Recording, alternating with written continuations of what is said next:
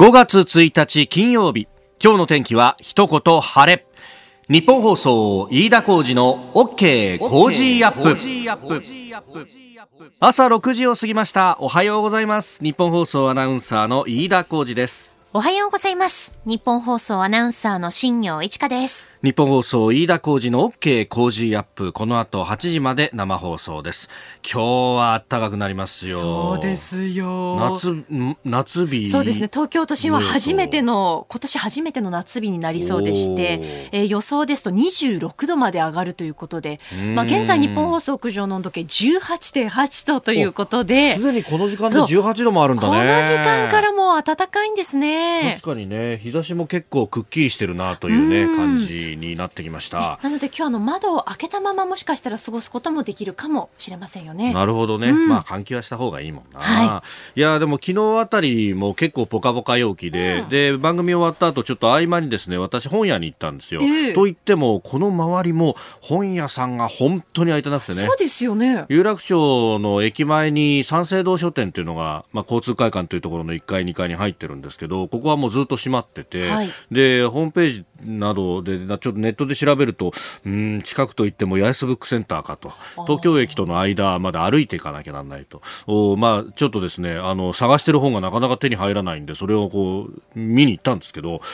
あのいつもだったらねあの朝確か9時半か10時ぐらいには開店してるはずなんですが、ええ、11時開店になっててで閉まるのも早くて18時だったかな。確か夕方6時までしか開いてませんよというふうになってたんですけど、うん、で私そんなことを知らずにですね、うんうん、まあ、10時半過ぎに会社を出て11時前ぐらいに着いたら、はい、あの周りに結構人がいてですね、え、で俺なんでこんな人いるんだろうと思ったらあまだ開いてないんだっていう。皆さん開店を待ってらしたんですか？回転を待ってね、うん、なんかといっても列に並ぶわけではなく、やっぱ2メートルぐらいのこう間隔を空けながらですね、なんとなく周りにこう人がいるっていう感じで、あやっぱ活字、まあね、本読みたいっていう人結構いるんだなと、最近図書館も周り閉まってたりなんかするから、活字をこう手に入れるのって本好きな方植えますよね、ちょっとね。うん、そうですね。本当、で、私もあのそれで行ってですね、あの無事にあの探してる本ゲットできたんですけど、なんでこれわざわざ本屋さん行ったかっていうとですね、最近あの、こう、アマゾンとか見ると、本ないの。そうなんですよ。結構、う。ん、あので新品の本は売り切れてて中古でとかね、えー、で中古も結構みんなあの殺到するから中にあの新品より高かったりなんかしてなんじゃこりゃと。そうなんですよ、ね、であのー、それねどうしてなんですかって言ってまあちょっとあのー反権力が正義ですかを出した時の担当の編集者にメールで聞いたんですよ。そしたら、いや、飯田さん、アマゾンはね、最近、あの、生活必需品の方にかなり、こう、力を割いていて、で、えー、本とかは、えー、まあ、在庫があるうちは出してくれるんだけど、在庫がなくなったらもうあとは中古でやるとか、そのぐらいになってるんですよ。つって、いや、実はあの、飯田さんの本もね、あの、アマゾンの在庫なくなったんで、我々も、こう、プッシュして、入れを入れますんでよろしくとかいうメールを出したら、いや、そんなものよりも今は生活必需品の方に注力してますから、えー、結構ですと、断られちゃったんですよって言って。そうそうなんだというね。えー、なんかね、結構あの、文筆家の方々がツイッターなんかでたまに書いてるんですけど、結構あの、いろんな方がそそれの、その目にあってるとか、そういうことを言われてるらしいというね。えー、えー、ということで皆さん、反権力は正義ですか？えー、新潮新書から出ております。アマゾンの在庫はないんですけども、他にもですね、いろいろな、え、えー、本のオンラインのサイトというのがありますんで、あるいはですね、電子書籍版もありますんで、皆さん。え反権力は正義ですか？えぜひよろしくお願いします。昨日あの、ちらっとですね、その、八重洲ブックセンターで見たらですね、見事に在庫が積み上がっておりましたんで、ぜひ皆さん、まだまだ在庫ございます。え、売るほど本がございますんで一つ。反権力は正義ですか？新潮新書でございます。何？結局宣伝なのかい？っちゃった呆れるなよそうなるんかいと思いながらえあのこのね、えー、ゴールデンウィークお時間もたくさんあると思いますのでぜひよろしくお願いいたします、はい、その辺ではいさあ最新ニュースをピックアップいたします。スタジオ長官各紙が入ってまいりました。まあコロナウイルスについて特に緊急事態宣言ですね、えー、この延長について、まあ、延長する意向を表明したというふうなことが一面トップで報じられております。朝日新聞緊急事態全国で延長へ。首相7日から日常に戻るのは困難と。えー、それから読売新聞緊急事態延長首相が表明新型コロナ4日にも正式決定、えー、毎日新聞コロナ対策1年以上と専門家会議の提言案の方を出しております、まあ、感染者がゼロになるというのは当面困難だと、まあ、あこの専門家会議の中で、まあ、現場も見てらっしゃる日本医師会の釜石さんという方は、えー、コメントのところでは、まあえー、全国で新規の感染者数が100人を切るというようなことにならない限りなかなかこの緊急事態の、えー、取り下げというのは難しいんじゃないかというようなあ相場感も示しております、えー、産経新聞も緊急事態延長5月末が軸と、えー、いうこと、えー、そして昨日はあのコロナ対策の補正予算も成立しました。東京新聞はそっちが一面で、えー、補正成立一律10万円給付へと、まあ、もらうには住民登録が必要だというような、まあ、ケーススタディも書いてあります。まあこれね、えー、緊急事態宣言がどうなるのか、1ヶ月ほどの延長ということになると、じゃあこれが経済に対してどこまで影響が出るんだろうということ、まあそれについてもですね、様々なエコノミストの人が、えー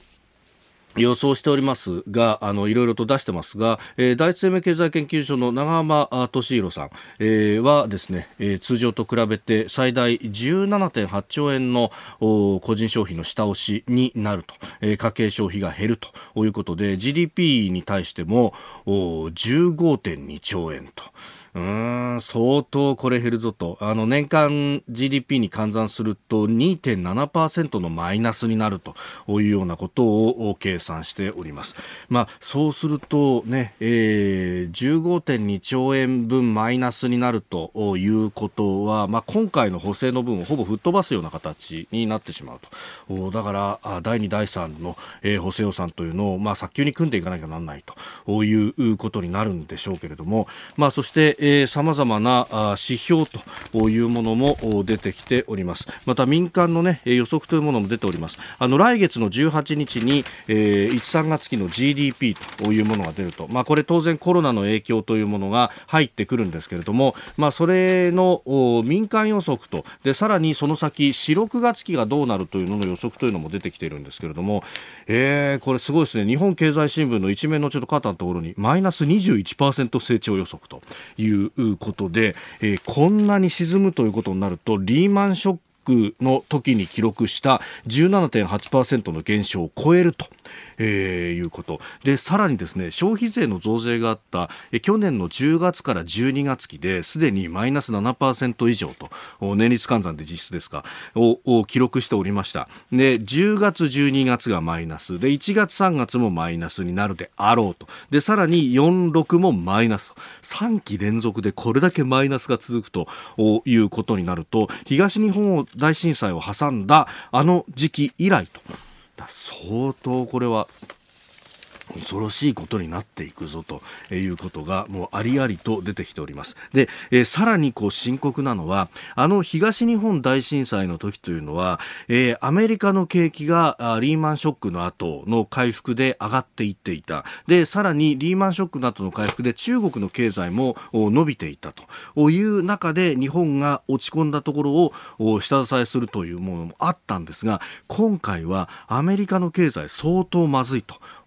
いうことが言われております。で、えー、さらに中国の経済だと思わしくはないと。えー、ヨーロッパもガタガタと。えー、ヨーロッパは昨日1、3月期の GDP の速報値が出ましたけれどもえ、ユーロ圏成長はマイナス、7年ぶりのマイナス3.8%減というものがすでに出てきております。世界同時不況というものも明らかになってきているだから外に頼れないということも考えると、えー、日本の国内で何とかしなきゃなんないと。ええーまずはコロナウイルスをこれ抑え込むということが、えー、第一条件ということになるんですが、その上で、じゃあその先、えー、あらゆる手を打たなければならないし、で、えー、消費に対して、えー、聞いていくというのは、まあ、二通りあって、お財布を直接温める今回のこの給付金のようなものっていうのももちろんそうなんですが、一方で、えー、税金を下げてあげることで、えー、可処分所得を増やすということ。で、えー、そこで、あまねく人に聞いている税金っていうのは、当当然消費税ということになります。で、消費税上げるときによく言われていたのが、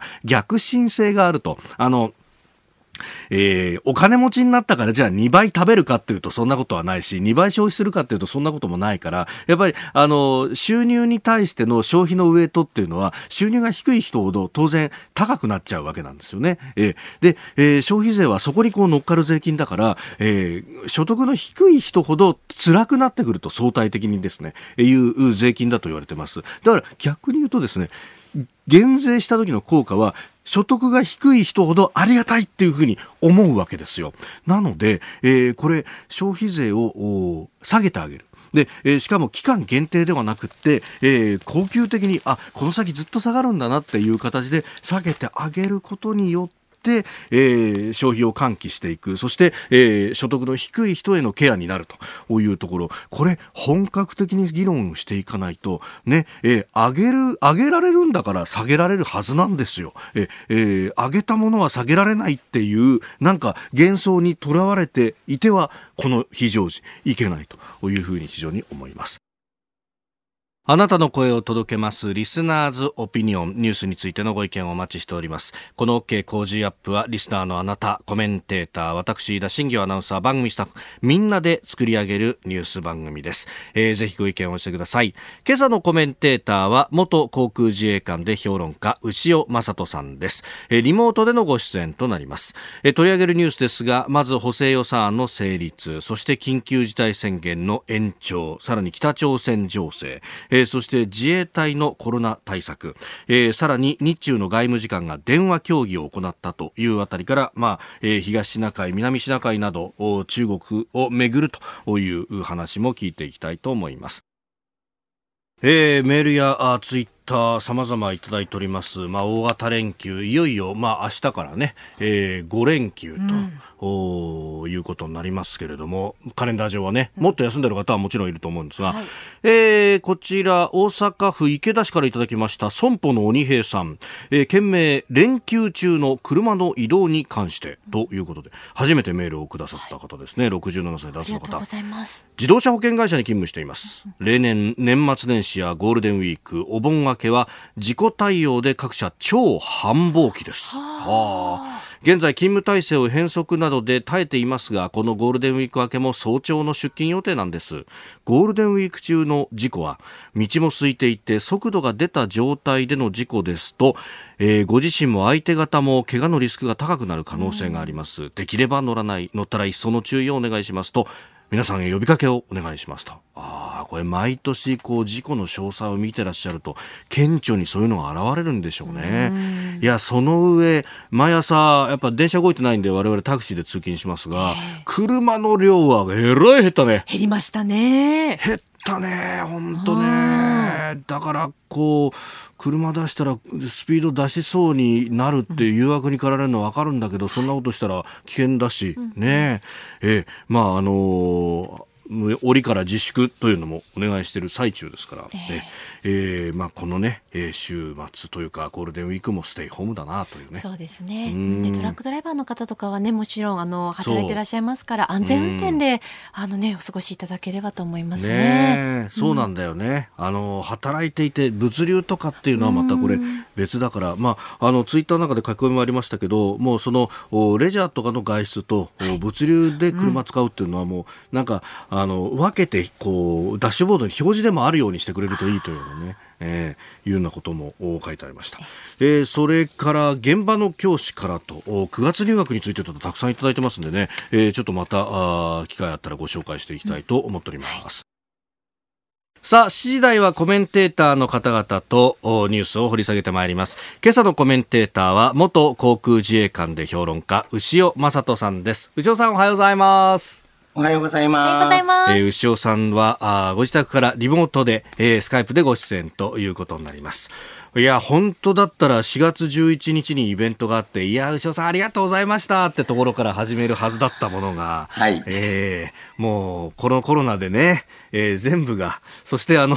スタジオで喋るっていうのもなかなかできなくなって、ご時世的にも、えー、スカイプでご登場と、はい、ちょっとね、あの、いろいろこれ、試行錯誤を繰り返しながらやってますんで、え、はい、えー、ちょっと後ろさんにもご不便をおかけして申し訳ないんですけれども。とんでもありません。まあ、あのー、ね、結構ツイッターで来てるのがですね、潮さんが出てくると何かが起こるかもしれないというようなことをね、言ってらっしゃる方もいるんで、今日もどんなことが起こるのか、一つ8時までよろしくお願いいたします。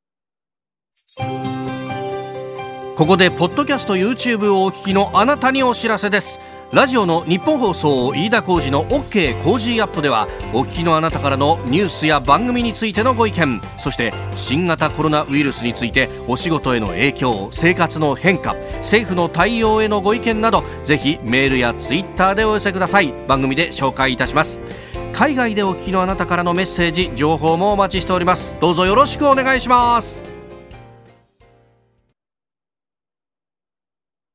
時台はコメンテーターの方々とニュースを掘り下げてまいります。では最初のニュースこちらです。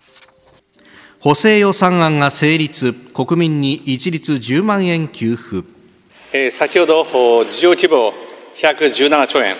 過去最大の補正予算が成立いたしました。早期成立にご協力をいただいた、まあ、すべての与野党の議員の皆様に本当に感謝申し上げたいと思います。新型コロナウイルス感染拡大に伴う緊急経済対策を盛り込んだ2020年度補正予算は昨日午後の参院本会議で与党と主な野党日本維新の会の賛成多数で可決成立しました。国民への一律10万円の現金給付が柱で各自治体は給付の作業を急ぐ方針です。えー、補正予算総額25兆6914億円と。えー、いうこと、まあ、これがね、えー、今日の新聞一面トップというところも多いですけれども、まあ、あなんとか4月の30日ギリギリで成立したっていうようなね、えー、遅いぞというようなことも言われてますが、牛尾さんどうご覧になってますか？そうですね、これ、あの、直前まではですね、はい、減収世帯に30万円という方針で、はい、もうこれで、えー、補正予算まで組まれていたと。いうことになっていたわけですけれども、まあ、しかしながら、まあ、自民党の党内からですね、うん、一律10万円というプランが提案されて、はい、その時はですね、この元々の30万円に加えて一律10万円という声が自民党内に上がっていたわけですけれども、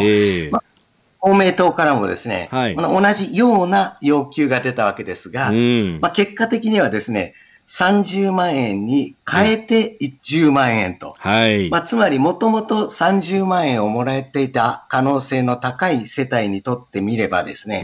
まあ、マイナス20万円になったということも出ているということなんですね。はいまあ、ですので、まあ、あの今回の10万円あの、少ないといったような批判もあると思うんですが、はい、まあ、もしその批判が当てはまるのであればですね、えもともと30万円に加えて10万円という声もあったわけですから、うん、まあ、これで終わりということにはせずにですね、ええ、まあ、あの、次の話題になるんでしょうけれども、はい、まあ、緊急事態宣言の延長ということになるのであればですね、はい、なおさらのことですね、うんうん、えー、この一回こっきりという頃であればですね、え、まあ、大した効果は望めないというふうに思います。うん。まあ、これね、あの、すでに、えー、自民党内などからは、まあ、若手の議員など中心にね、えー、もっと補正は出さなきゃなんないんだというようなことであるとか、地方への、その、まあ、特別の交付金として、まあ、1兆円が挙げられてますけれども、これじゃ足らないんじゃないかというようなご意見も、意見も結構出てきてますよね。まあ、特に地方へのお金っていうのは、これ、47都道府県でおしなべたら、いや、結構少なくなっちゃうんじゃないかっていうような指摘もありますけれどもね。まあ、あの先ほどのニュースでも事業規模という格好でですね、はい。まあ、金額が示されているわけですけども、まあ、いわゆる真水はどうなんだということになるとですね、はい、えー、ものすごく額が減ってしまっているとい。うことです。はい、まあ、したがって、やはり、そのいわゆる真水でですね、まあ、国民民主党などは、まあ、100兆円という金額まで、あの、掲げているわけですけれども、はい、まあ、あの、その金額が妥当かどうかはともかくとしてですね、まあ、やっぱり現状のこの規模は、あくまでも5月6日にですね、はい、えー、緊急事態宣言が終わるという想定のもとでですね、えー、決められた金額だと思いますので、はい、そうでなら、そうでなくなるならなおさらのことですね、あの、これで終わりにはしないと。いうことでないとですね、ええ、これはもう日本経済が、はい、完全に死滅してしまうのではないかと思います。特に、まあ、中小企業であるとか、零細でこう、家族でやってるぞっていうような、まあ、飲食店だとかっていうのは相当これ影響を受けてますよね。そうなんですよね。特にあの早い段階からそのディズニーランドなどが有名ですけれども、えー、まあ、自粛の要請に従ってですね、閉めているところなどは、はい、もはや2ヶ月間全く売り上げがない状態だということになるでしょうから、さらにあと1ヶ月というふうに、彼らに向かって言ってるんだということをよくよく政府は自覚をしていただきたいというふうに思います。えー、まずはあ補正予算の成立というところを取り上げました。おはようニュースネットワーク。この時間取り上げるニュースはこちらです。緊急事態宣言今月末まで全国で延長へ。安倍総理大臣は昨日午後自民党の二階幹事長らと総理官邸で会談し今月6日に期限が切れる新型コロナウイルス感染症に関する緊急事態宣言を延長する方針を伝えました。政府は今月4日の来月ですね4日の対策本部であ今月かごめんなさい。今月4日の対策本部で延長を決定する見通しです。延長幅は5月末までの25日間。対象地域は全都道府県とする方向で最終調整しているということです。昨夜4月30日総理官邸で安倍総理記者団に対してこう表明をしております。5月7日からかつての日常に戻ることは困難と考えます。ある程度の持久戦は確保しなければならない。率直にそう申し上げなければならないと思います。政府は専門家会議を今日開きまして、まあ、その中で今の状況、医療体制、接触機会8割削減の達成状況、それから感染状況などの見解を公表するということです。さあ、牛尾さん、緊急事態宣言延長と、まあ、いろんなところにね、これ影響出ますね。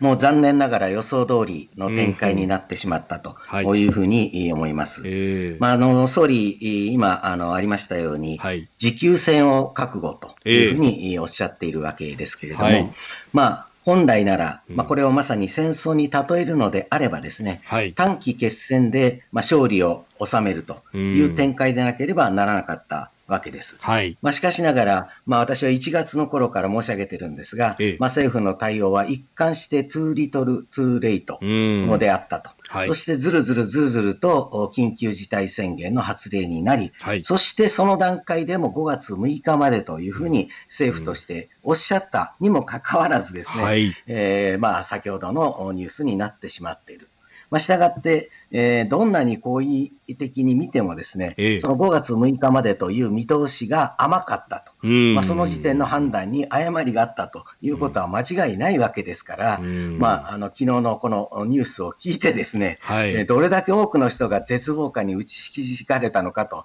いうことについて、もう政府はどこまで想像ができているのか、まあ、私は本当に怪しいなというふうに思います。うん。まあ、これね、あの一方で商売されてる方はいっぱいいらっしゃるわけで、人体の影響が出ると、まあ、あの補正成立しましたけど、そのね、自粛を要請するんだったら保証もちゃんとしろよと。いうことは、いろんなところから声が出ている、この準備ができていたのかってところは問われるべきですよね。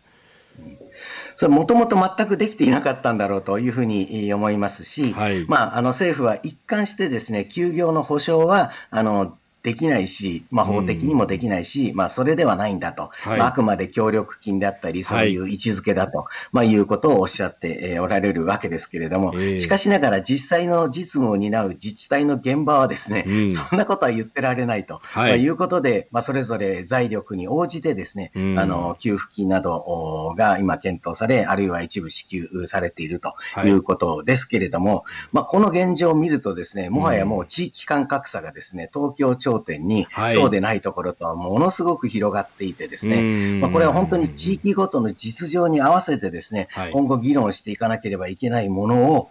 まあ、このまま全国一律また一括でですね、えずるずるとその宣言を延長するとい。うのはですね、はい、あの、政府の政策として私は根本的に間違っているのではないかというふうに思います。うん。まあ、これ、あの、緊急事態宣言そのものの、まあ、法律的なその効力みたいなもので、ね、出るときにもだいぶ議論はされていましたけれども、そもそもとして要請しかできなくて、強制は基本的にできないというのが今回のところ立て付けだと。で、だから要、要請であるから、え保証もしないというような、こう、ロジックになってますけど、いい加減こういうところって、その、変えていかないことには、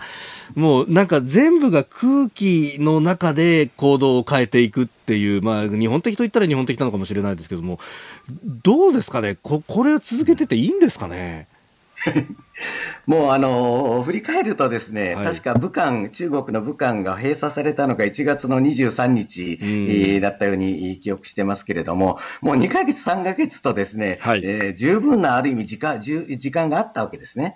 ところが日本政府のやったことはですね、まあ、野党と一緒になってではありますけれども、はい、まあ、新型インフルエンザを想定した法律、まあ、この適用をせずに、はい、えー、解釈上できないというふうに政府があの見解を表明して、そして、まあ、今回の事態を加えるという形で、まあ、今の法律を使っているわけですけれども、うん、これもともと民主党政権下にできた法律なので、はい、まあ、あまり試験の制限には踏み込んでいないと、まあ、いうことの問題が今いろいろ指摘されているわけですけれども、はい、本来なら、その試験を尊ぶべき、はい、いわゆる保守の陣営がですね、あの試験制限にもっと踏み込むべきだといいですね、それで野党の側がまたこの正反対のことを言ってるという、まあ、奇妙な現象が起きているわけですけれども、まあ、と例えば隣の台湾の例を見てもですね、はい、政府がより強力な措置を取ることは、いわゆる立憲主義にも特に反することでもありませんので、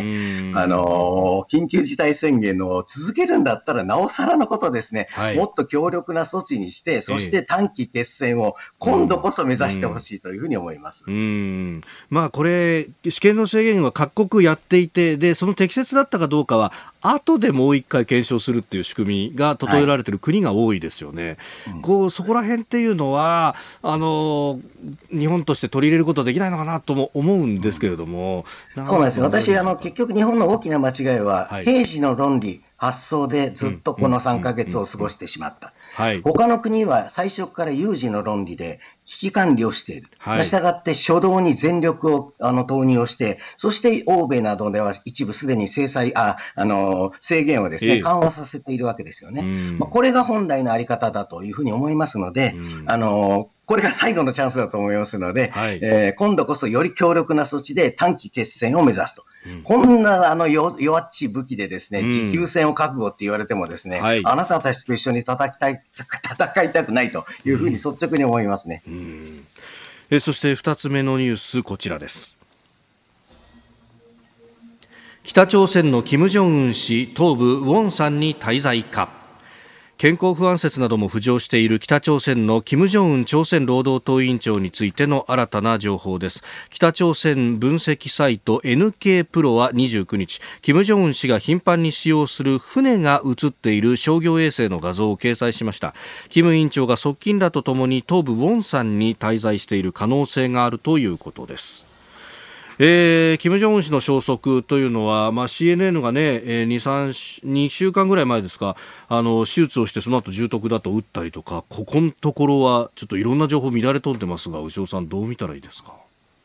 そうですね、もう2月ぐらいからですね、フランスの医療チームが平壌に入ったと、はい、いう情報が流れたり、うん、まあ、そして最近でも中国の医師団がまあ入っていると、はい。まあ、いったようなこともあって、まあ、肺から心臓、足首からさまざまな手術したしない、スタント手術だ、いや、もっとすごい手術だとかですね、えー、生きてるだの、死んでるだの、いやいや、脳死なんだと、うもう本当にさまざまな施設があの乱れ飛んでいますので、はい、まあ、私、今、政府の人間でもありませんから、こうだと断定的には言えないわけですが、うん、まあ、ただし、えー、非常に高い確率でおそらく言えるんだろうということは、はい、いずれの説が正しいかは、多分、今日わかると。いうふうに思います。今日ですか？というのは、今日、はい、あの5月1日はメーデー、ですので、あの、実は北朝鮮において現体制下で、まあ、結構大規模なですね、様々な、あの、様々というか、あの、催し物が、あの、行われており、まあ、ここにですね、キム・ジョンウンが、あの、登場するのかしないのかというのはですね、まあ、一つの大きな判断基準になるだろうと。もし、登場しないということであればですね、はい、まあ、脳死や死亡を含めた何らかの重大な事態ということを伺わせる一つの材料になるでしょうし、まあ、逆にあの元気な姿を見せたということになればですね、はい、まあ、そうした説は、あの、まあ、ガセだったと、まあ、いうことになるわけですので、まさに今日、あの、北朝鮮から目が離せないという展開だと思いますね。なるほど。まあ、あの、前の一つの節目として4月15日の太陽節とキム・イルソンの誕生日の、はい、あの日に、まあ、太陽宮殿への参拝がなかったんで、これ何らかの異変が起こってると、まあ、北朝鮮ウォッチャーはみんな思ったと思うんですけど、これさらに今日も出てこないということになると、本当にこれどうしたってことになるわけですか？そういうことですね。えー、その前に姿を見せたときに、はい、まあ、動画であの映像が流れたんですが、えー、まあ、よく見るとというか、まあ、普通に見てもですね、えー、明らかに健康な あの年の男性の歩き方ではないという、まあ、よぼよぼというか、よろよろというかですね、はい、まあ、そういう格好で歩いていたというのはもう印象的でしたので、まあ、何らかの健康状態、不安説というのはもうその時点でもあったわけですし、まあ、失礼ながらもともとあの体型ですからね、はい、そしておそらくご本人も自覚されてるんでしょうが、ええ、今あの、そのまさに新型のコロナのウイルスに感染をしたらですね、うん大変なことになりかねないとい。うことで、おそらくウォンさんにあの行かれてるという、まあ、その見た方もあるんでしょうが、まあそこにはあまり高度な医療施設がないそうですので、まあ、彼も本当に不安な日々を過ごしているんだろうなと、まあ、その点だけはざまあみろと思います。え続いて教えてニュースキーワードです。自衛隊のコロナ対策自衛隊はダイヤモンド・プリンセス号の対応や災害派遣などにおいて新型コロナウイルスの感染者を出すことなく任務を遂行しています。この貴重なノウハウを伝えるため防衛省統合幕僚幹部は29日新型コロナウイルス対応管理者として感染拡大を防止するためにと題した資料を公式ウェブサイト上で公開しました。内容は感染症対策を行う管理者に向けたものでどのレベルの防護基準を定めるのかといった計画立案の段階から個人や施設の感染防護基準に合わせた対策の仕方教育や監督の要領までを網羅しておりますこの倒幕のホームページを見ると、もうあらゆるところに災害派遣という形でコロナ対応をしていて、まあそしてさらにこのマニュアルも公開するということで、もうあの情報全部出しますって感じになってますね。うんまあ、あの、今おっしゃった豪華客船に、えー、最初に投入されたチームは、はい、まさに専門部隊ということになるわけですね。はい、まあ、あの、彼らがなぜ成功したのかと。まあ、言えばですね、はい、まあ、基本的にはまず自衛隊は、今回あくまでもウイルスということですけれども、うん、仮に生物兵器がまあ日本にばらまかれたら、はい、より悲惨な事態になっているわけであり、うん、まあ、そうした最悪の事態ということを常に想定をし、はい、そして訓練をし、うん、えそれなりの装備も与えられていたと。い。うことが、まあ、大成功の秘訣につながったと。というふうに思います。まあ、あの加えて言うとですね、はい、まあ、自衛隊のそうした対策チームの専門家が、まあ、マスメディアのその成功の秘訣を問われてですね、いや特別なことは何もしていないんだと、はい、あの基本的なことを一つ一つ確実にやってきただけだと、まあ、いう趣旨のことをおっしゃっていたのがものすごく印象的だと思います。あの例えば、まあ、今回統合幕僚幹部が発表しているあのこういう感染対策が有効ですよという中の一つにはですねですね、まあ、十分な食事と休憩の着衣が必要だというふうに書かれているわけです。はい。まあ、これ、一見ですね、そんなこと言われなくても分かってるよというふうにお聞きのリスナーいらっしゃるかもしれませんが、しかしながら振り返って、特に最近も政府の方や、あるいはマスメディアの報道の方などがですね、はい、不眠不休で頑張っておられます、うんぬんかんぬんというですね、レポートを私は何回も耳にしました。その度にですね、この事態なんだから不眠不休で頑張ったらダメなんだよと。免疫力が落ちると。常に思ってまいりました。おっしゃる通りだと特に総理以下ですね、はい、対策に当たられる、そういうような立場、あるいは現場の方こそですね、えー、十分な食事と睡眠をとっていただかないとですね、大変なことになるわけですよね。はい、まあ、こうしたこともですね、実は自衛隊では基本動作をもう最初からですね、一つ一つ、その、積み重ねていくわけですし、えー、例えば私もそうでしたけれども、最初にやらされることはですね、掃除であったり、シーツや毛布をピッたり90度に折りたたむとかですね、はい、まあ、そのそのこと自体に特に意味があるとは思いませんが、そのような形でですね、うん。はい、えー、やれと言われたことを確実に、えー、やっていくという、うん、まさに基本動作が身についていくわけですけれども、はい、まあ、例えば偏差値エリートなどと揶揄されるような方々は多くですね、うん、えー、そういうこう癖というか基本動作が身についてないと、その頭がいいもんですから頭で理解しちゃってですね、はい、えー、そこまでしなくていいだろうみたいににされる方があの結構いらっしゃるのではないかと、うん、まあ、そういうふうにちょっと今回思ったりもいたしました。あ確かにあの舞台の取材なんかに行ってこう指令の部屋とかに入ると結構よく目にするこう文字が「凡事徹底」って書いてあって、はい、あの取るに足らないことでも徹底してやるんだと。だこれ結局その積み重ねが今回のこのダイヤモンドプリンセスでも感染者出さなかったとか、こう、はい、ある意味生活の中にもあのごく普通に取り入れることはできるんですよね。あとはそれをあの徹底的にやるかどうかの違いと。いうこと、ね、そうですね。あの、本当に国民生活の、まあ、様々な場面でも、本当に多くの日本人が今手洗いを励行しているというふうに思いますし、はいえー、まあ、最近はスーパーなどに行ってもですね、入り口にその、うんちょっと押せばですね、アルコール消毒液をつけられるような様々な器具なども設置されるようになりましたので、まあ、こういうことはですね、あの、定着をしていけばいいのかなというふうには思いますが、これが、あの、喉元過ぎれば、はい、あの、暑さ忘れるといったようなことにならなければいいなというふうにも思いますね。うんまあ、なかなかあの基本動作を励行し徹底するというのは、はい、案外これ難しいことだということをですね、今回の事態で多くの国民、ぜひ学んでいただきたいなというふうにも思いますね。うんあの、おろそかにしちゃいけないんだなっていうね、えー、えー、肝に銘じます。えー、自衛隊のコロナ対策、今日のキーワードでした。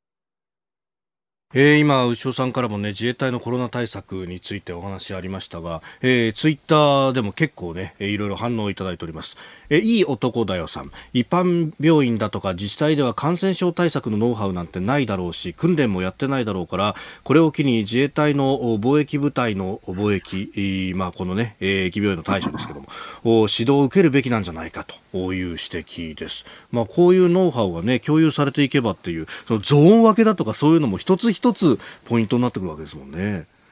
そうですね、まあ、本当はあの自衛隊中央病院のように、はい、まあ、二重のあの、まあえー、扉があってですね、ええ、その間、二圧をしてですね、まあ、より完璧にゾーン分けをするといったようなことが、まあ、理想的だということですが、はい、まあ、なかなか一般の病院でそこまでは難しいんでしょうが、まあ、しかし、先ほどのコーナーで申し上げたようなですね、はい、基本動作の励行といったあたりのところはですね、え、ぜひ馬鹿にせずにですね、あの、頑張っていただきたいと思いますし、まあ、ちょっと個人的なことを申し上げると、私が、あの、母親が、あの、入院している京都の病院でも、院内感染が起きてしまいましてですね。うもうこれ退院もできないし、もともといた施設もですね、そんなところから帰ってくるなというふうに言われていて、で私も面会もできませんしですね、もうどうしようもない状態に置かれていて、本当に困っているわけですけれども、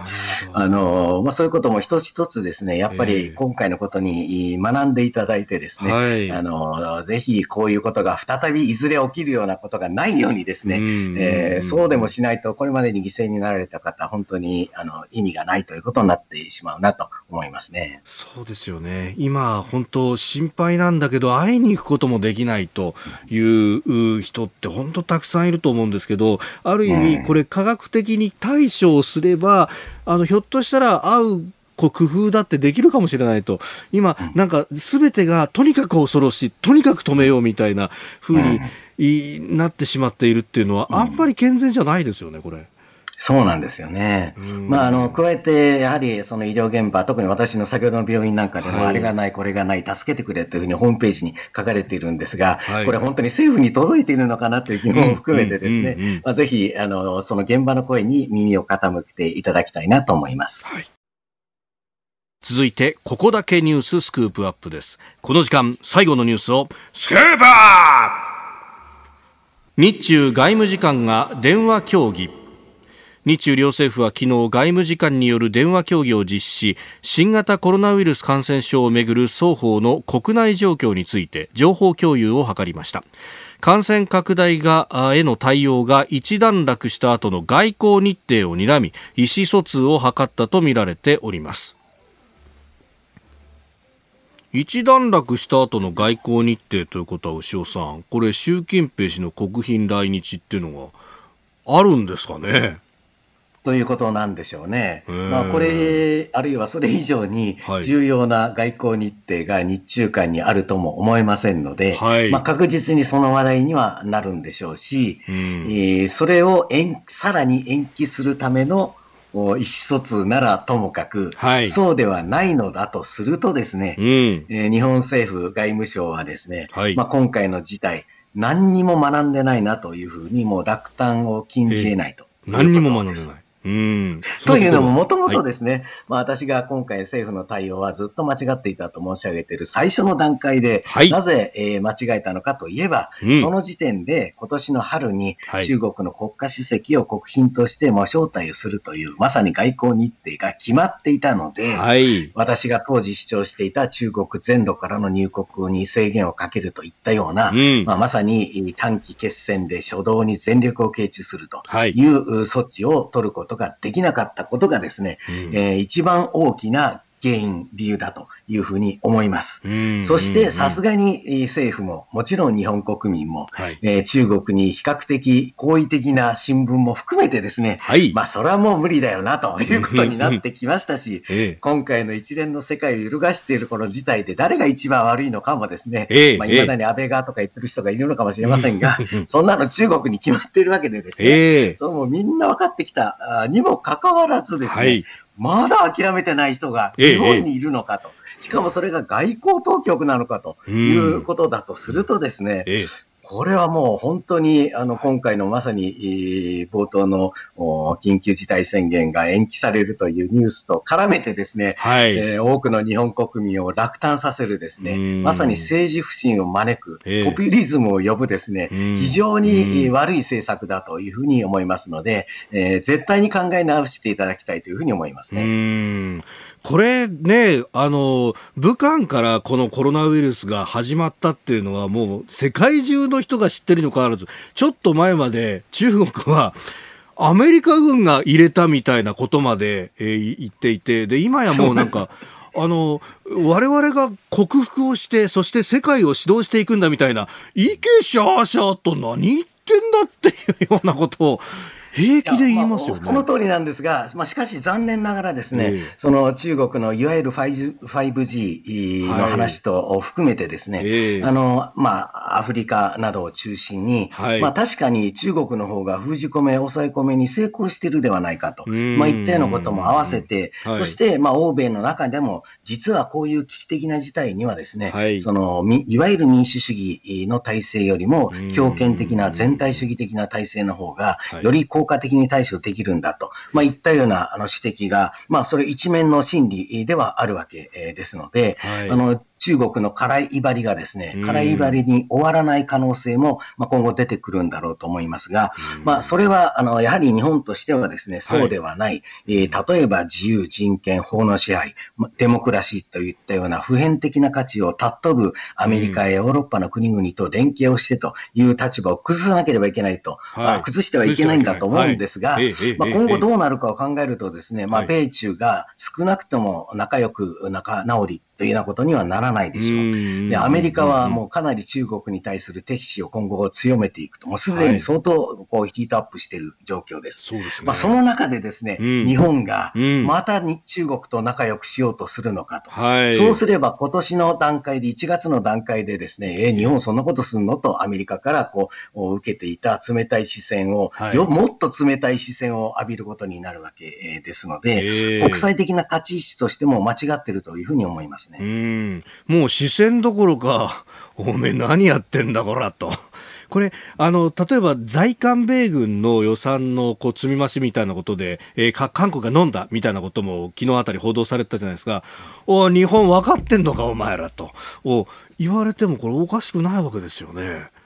そうですね。もちろんお金のこともさることながら、えー、その根本にある日米安保は不公平だと、アンフェアだというトランプ大統領になる前からの一貫した主張がですね、より強硬に日本に来るでしょうし、まあそういう声に屈してですね、日本がフルスペックの集団的自衛権を行使するなら、私にとっては望ましい外圧だなとも思うんですが、まあしかし軍事安全保障の現実に今起きていることを見るとですね、はい、アメリカの空母、この地域に展開できない状態になっていると。感染が広がっているんですよね。はい、力の空白が生まれている。この機に乗じて中国の空母を含めた感染が沖縄と宮古の間を出たり入ったりをしている。はい、という状況の中でですね、はい、えー、中国の国家主席を再び日本に国賓として招こうという政策を、本当に政府部内で検討しているんであればですね、私はあの常識を疑うというふうに感じざるを得ませんね。うんこれ、あの、遼寧をはじめとする、あれ、もう6隻で来てて、空母打撃群みたいなもんですよね。はい、しかも通っただけじゃなくって、台湾の南、南東の海上で演習してますよね。あのインパクトっていうのは相当大きいんですか、はい